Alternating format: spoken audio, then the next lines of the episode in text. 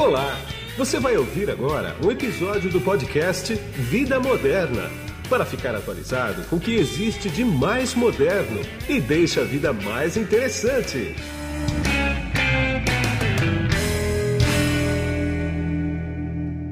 Bom, e quem está comigo nesse podcast aqui agora é o Mário Rachid, que ele é diretor executivo de soluções digitais da Embratel. Tudo bem, Rachid? Laguido, tudo bem? Tudo bom. Rachid, eu estava lembrando aqui, o último podcast que nós fizemos foi antes da pandemia, acho que foi lá para janeiro, fevereiro no máximo, assim. E a gente já sabia que a coisa estava na Europa, né? Mas a gente não tinha a dimensão que ela ia que ela ia pegar aqui no Brasil, né? Fala para mim um pouco como é que foi, como é que a pandemia afetou a Embratel e os negócios da Embratel, na verdade deve ter sido, apesar de ser uma pandemia, positivamente, mas deve ter sido uma correria, né? É, Guido, foi. Verdade, a gente falou um pouquinho antes aí dessa, dessa confusão toda passar, e né, mesmo naquele momento a gente não tinha noção ainda do que vinha pela frente. Né? Pois é. é. Foi uma coisa realmente surpreendente para todo mundo, a gente não imaginava como, como seria. Bom, para nós aqui na, na, na, respondendo um pouquinho a, a sua pergunta, tem sido um ano bom, e, efetivamente a gente vem conseguindo crescer bastante, aí, até um pouco acima do que tinha previsto antes do, do problema. E isso aconteceu, acho que por dois motivos. Né? Uma, na, a Embratel aí, já de 55 anos, que trata a conectividade, teve uma demanda muito grande por toda a conexão, conectividade, né? então se por um lado os escritórios deixaram de usar o telefone, isso aumentou a demanda de dados, então isso compensou outro. Uma coisa compensou outra, a gente não teve perda Sim. aí, ao contrário. Sim. E do meu lado aqui, que é soluções digitais, mais ainda, porque uma das saídas para que isso tudo funcionasse era, eram soluções usando como base cloud. Né? A gente tem aqui claro. um, é exatamente o cloud, um centro de competência em cloud muito forte, e isso fez com que grandes empresas, além da própria Claro, pudessem viabilizar o seu home office através de soluções em cloud. Né? Primeiro, porque tinha que ser disponibilizado um volume de infraestrutura muito grande num curto espaço de tempo, e é claro, você não conseguiria fazer isso se não fosse através da cloud. E segundo, a volatilidade disso, né? Como você também não sabia certo o tamanho, primeiro, quanto tempo ia levar, né? Naquele, é. Deve lembrar disso também, lá em março, Final de março, quando a gente começou o home office aqui, a gente achava que ia ser 30, no máximo 90 dias. Nós já estamos entrando aí no nosso oitavo mês de, de home office, vai levar mais tempo. Então, ninguém queria botar muito dinheiro ou, ou investimento naquele momento. Então, a saída para a nuvem era melhor, primeiro, porque era um investimento de que se imaginava um investimento de curto prazo e um investimento onde você resolvido, resolvido o problema, você podia voltar e não, não teria o custo. Então, foi assim que as grandes, pequenas, médias empresas agiram naquele momento. Isso teve uma base em cloud, mas também teve uma, um tamanho, é, segurança. Nunca em, é, na história, né, pelo menos na história recente, a gente teve tantos ataques, tanto problema Sim. de segurança. Isso também foi um, é um tema até complicado, porque ele, ele vai muito além da tecnologia, né, Guido? Pois é. Como é que alguém aproveita, como é que algumas pessoas aproveitam a situação para tirar proveito de outras coisas, mas infelizmente acontece. Então você teve muito forte isso. É, ferramentas de atendimento que a gente trabalha aqui, Omnichannel, muito forte. Muitas empresas que antes não usavam a omnicanalidade, quase não sai. É, passaram a usar, porque os atendentes foram para casa, né? Aqueles call centers que tinham 5 mil, 10 mil pessoas, de repente tiveram que trabalhar com quase ninguém dentro do escritório, ou com 30%, 40% da força, porque senão você teria um problema de saúde muito sério. Então, é. tudo isso somado, por incrível que pareça, fez, nos está fazendo ser um ano de negócio muito bom. Entendi. Agora, como é que foi criar milhares de VPN de uma hora para outra? Nas casas das pessoas, né? Isso que é o mais incrível, né? É, você teve uma operação de guerra e, e do primeiro porque é, isso que eu te comentei antes, a gente tinha que disponibilizar um ambiente que suportasse essas milhares de ligações ou de interações de VPNs. Isso criado, você precisava exatamente o que você comentou, é, é fazer algum tipo de instalação ou de instrução para todas essas pessoas.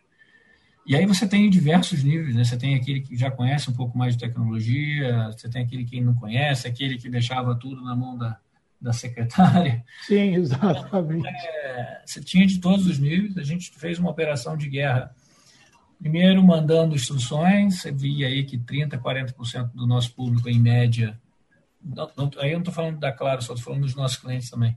Sim. É, conseguiam fazer um, um self-atendimento ali, né? faziam um atendimento próprio e, e se resolviam. A gente fez um trabalho grande aí de, de, de ligar para as pessoas, e aí foram quase que os outros 60% que faltavam. Eu diria que 2 ou 3% a gente teve que mandar gente na casa da pessoa para fazer o processo. E, aí por diversas razões, né? porque o micro não suportava, claro. não, não, só por um problema só humano. Mas e, e, o outro ponto e aspecto importante aí é o aspecto da cultura, né?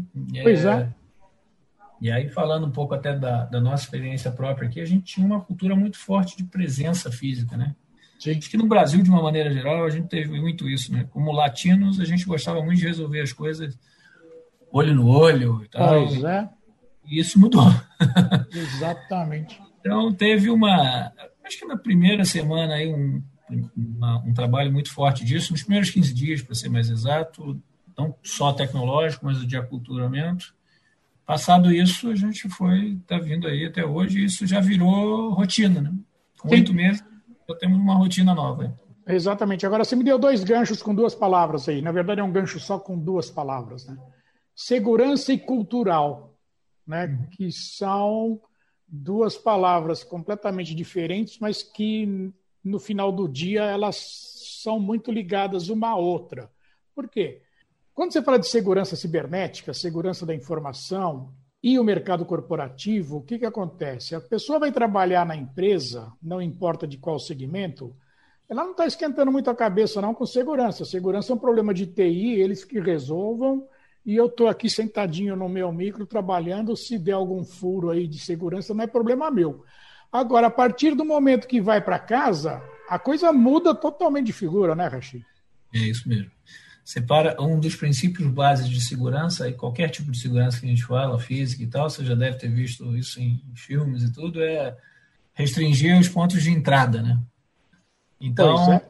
É, você até quer ser um lugar seguro, você fecha todas as portas, deixa uma porta só, fica olhando para aquela, você vai ver o cara entrando por ali, que você queria ver.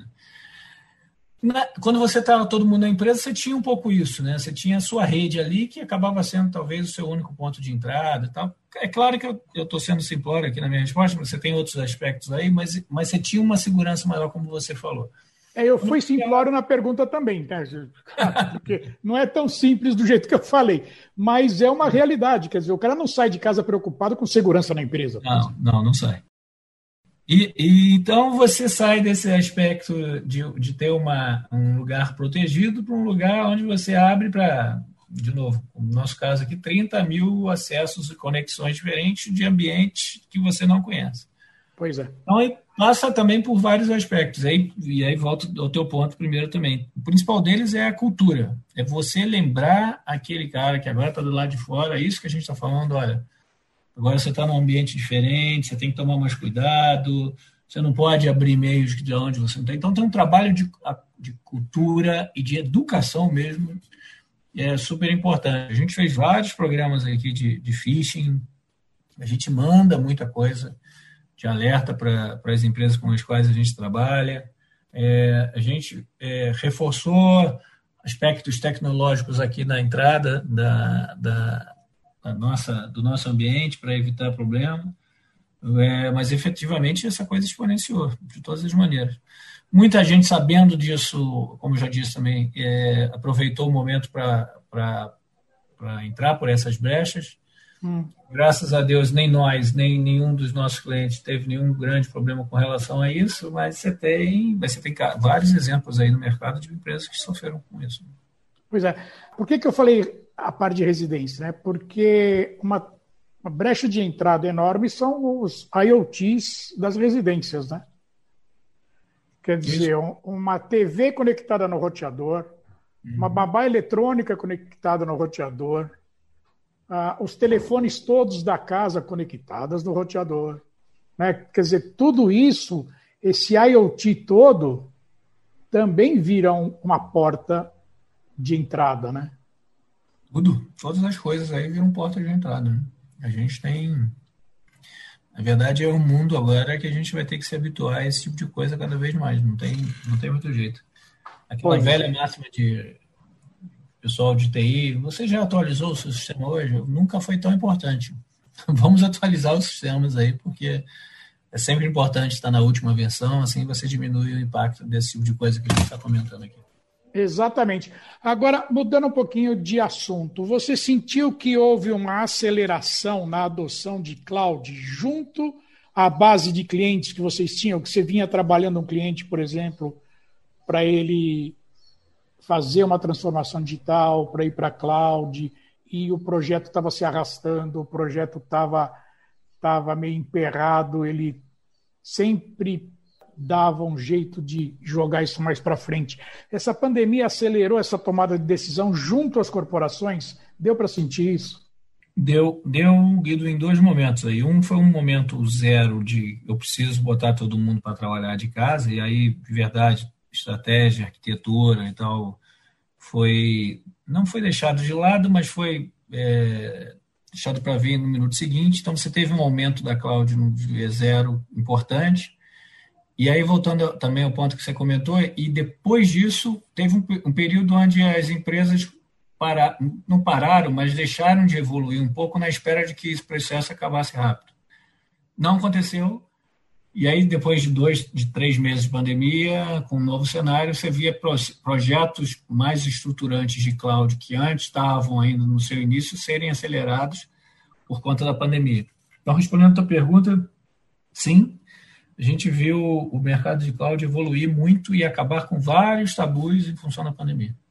Você sentiu também, ou não sei se você tem algum cliente de e-commerce, por exemplo, ah, você sentiu que muitas empresas que não tinham e-commerce, de repente falaram, pelo amor de Deus, me bota num e-commerce aí, eu não, quero, eu não tenho da onde puxar faturamento, quer dizer, caiu muito, né, essa coisa toda.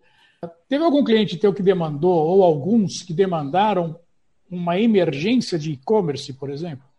Sim, e de todos os tamanhos. Né? A gente teve alguns clientes que nos procuraram para apoiá-los na, na, na, evolução do e-commerce. E aí estou falando dos grandes varejistas, por exemplo. A gente sabe tem tinham níveis Sim. de maturidade diferentes para cada um deles. Aqueles que não eram é, que tinham um nível de maturidade pequeno, baixo para para o e-commerce sofreram muito no início. A gente apoiou alguns deles. E aquelas empresas menores, Guido, eu acho que aí foi também um salto gigante, né? Que nem pensavam em fazer é, e-commerce, tiveram que fazer da noite para o dia, senão o negócio acabava. Então a gente tem um nosso aí chamado Loja Online, no nosso é, site pronto, Loja Online, que tem um trabalho de e-commerce grande dentro da nossa loja online aqui da Embratel que nunca vendeu tanto, né? Porque todo mundo queria comprar, que ter o seu próprio site, seu e-commerce rápido. Então, a gente, como a gente era um pacote que em, em, em quatro horas você põe teu site no ar e começa vendendo, é claro, todo o aspecto do arcabouço que você precisa está ali pronto. Você precisa botar as fotos, você precisa fazer Exatamente. o teu atendimento, mas tecnologicamente você estaria pronto rapidamente. Nunca vendeu tanto. Teve que reforçar isso. E a loja, e a loja Embratel, por exemplo, esse, esse ambiente, esse universo de lojas de e-commerce de vocês é relativamente novo, né? Vocês lançaram isso, é. se eu não me engano, em 2018, se eu não estou enganado. Não, perfeito, é isso mesmo. A gente tinha já antes disso uma loja, mas era pouco utilizada por nós e pouca divulgada. A partir de 2018 a gente começou a dar ênfase, que é exatamente esse momento aí que você lembra, com novos produtos, novas soluções, com uma ênfase maior, até em questões de de mídia, a gente teve um salto grande a partir daí. Antes era mais um, um teste, né? a gente fez alguns movimentos para dar esse salto em 2018, que é como, quando a gente começa a contar efetivamente. Você tem razão. Exatamente. E agora, vem cá, é, vocês dão um suporte também para LGPD? Hum. Como é que está a procura disso, hein? Porque a partir de agosto a coisa virou realidade, né? Tudo bem que vai ter aí um ano para pessoal se adaptar ainda, não vai levar tanto a ferro e fogo assim. Mas está uh, crescendo a procura por soluções de LGPD, por exemplo? Muito, Guido. A gente vem desde o início do ano é, trabalhando muito essa questão. A gente criou um, um assessment LGPD aí bem simples que o cliente pode comprar da gente e ter uma visão rápida do que, que ele precisa fazer, aí, de novo, para pequenas e médias empresas. E tem um trabalho de consultoria grande também que a gente vem fazendo aí para grandes empresas que já são nossos clientes. Mas o que a gente via até, até maio, junho, eu não lembro agora exatamente quando efetivamente o governo sancionou ou bateu o martelo que seria agosto, mas até lá dadas as postergações, o momento, se apostava muito que o governo postergaria novamente. Pois é. Então, muitas empresas, eu não estou falando de todas, muitas empresas procuraram, seguiam com o seu processo, estavam andando e estavam, estavam preparados para agosto. Agora, outras tinham oportunidades com a gente, a gente tinha trabalhado e tal, mas não fechavam ou deixavam um pouco até ter uma certeza da data. É, então, é, isso fez com que nos últimos dois meses, três, a gente fechasse muitos, muitos contratos para ajudar as empresas que ainda apostavam numa postergação. É, então, respondendo a sua pergunta, sim, agora o mercado, como entender, viu que não, que não vai haver nova postergação e que ele precisa fazer, a gente nunca teve tanta demanda e a gente vai apoiando muitos nossos clientes nisso. Entendi. Agora, para a gente finalizar, eu não quero nenhuma, nenhuma bola de cristal, tá? Não estou te perguntando o que, que vai acontecer efetivamente, a tua resposta não vai ser levada a ferro e fogo, é óbvio, né? Mas do, já dá para sentir, agora que a gente está teoricamente num final de pandemia, as perspectivas são, apesar da segunda onda da Inglaterra, né? A Inglaterra não, da Europa, perdão. Mas aqui isso pode chegar em janeiro, fevereiro. Mas quando essa coisa diminuir, vier uma vacina, ficar tudo bem, qual é que é a tua percepção e não a tua projeção de que vai ficar o mercado? O home office ele veio mesmo para ficar e vai ser uma coisa híbrida? Como é que você acha que vai ficar isso, hein? Eu, no, no meu minha ideia e do que eu vejo muita gente aí lendo e tudo, eu acho que não vai ser mais igual que era. Não, a gente não volta é, 100% para o escritório do jeito que era, eu acho que vai ser um modelo híbrido. Também não acredito no modelo home office full, verdade não, não, não. Acho que as empresas que, que já até se pronunciaram a respeito fizeram isso de maneira, é, na minha opinião, muito cedo, né, de maneira muito adiantada. É, eu acho, acho que vai ser um modelo híbrido. Eu acho que aquela necessidade de você estar no escritório todo dia, de de 9 às 6, em alguns casos aqui como o meu, de 9 às 8, 9 horas da noite, não vai ser mais, não vai ser mais necessário, você vai poder ter, é, ter dias trabalhando de casa e tal, mas eu, mas eu não, não acredito no modelo full por conta disso. Eu acho que, e principalmente nós, Guido, eu acho que essa, a gente está sentindo, eu estou sentindo, imagino que você também, nossos ouvintes, que essa, essa falta de contato é ruim, né? Tudo bem, a gente se adaptou, estamos trabalhando, a performance não caiu, mas a falta do contato humano, da relação ali é, é importante, né? Então, eu, eu, não, eu não acredito realmente no modelo full, nem da retorno como era antes. Acho que a gente migra para um modelo híbrido. Sem dúvida, é exatamente o contato olho a olho, olho no olho ali, o contato uhum. de poder apertar uma mão é fundamental mesmo, não tem jeito, né? Uhum. Rachid, eu quero agradecer bastante o teu tempo comigo aqui. Eu sei que a tua agenda é bastante concorrida. Você separou esses minutos para mim. Muito obrigado, viu? Bom, Guido, eu que te agradeço sempre aí a oportunidade de estar falando com você, com seus ouvintes. Para mim é sempre uma honra. Estou à sua disposição sempre. Obrigado. Igualmente. E aqui é Guido Orlando Júnior, diretor de conteúdo do portal Vida Moderna, que você acessa em www.vidamoderna.com.br. Tchau. Você acabou de ouvir um episódio do podcast Vida Moderna. Assine grátis nos apps Spotify, iTunes, Deezer, Tuning, Google Podcast e Android Podcast.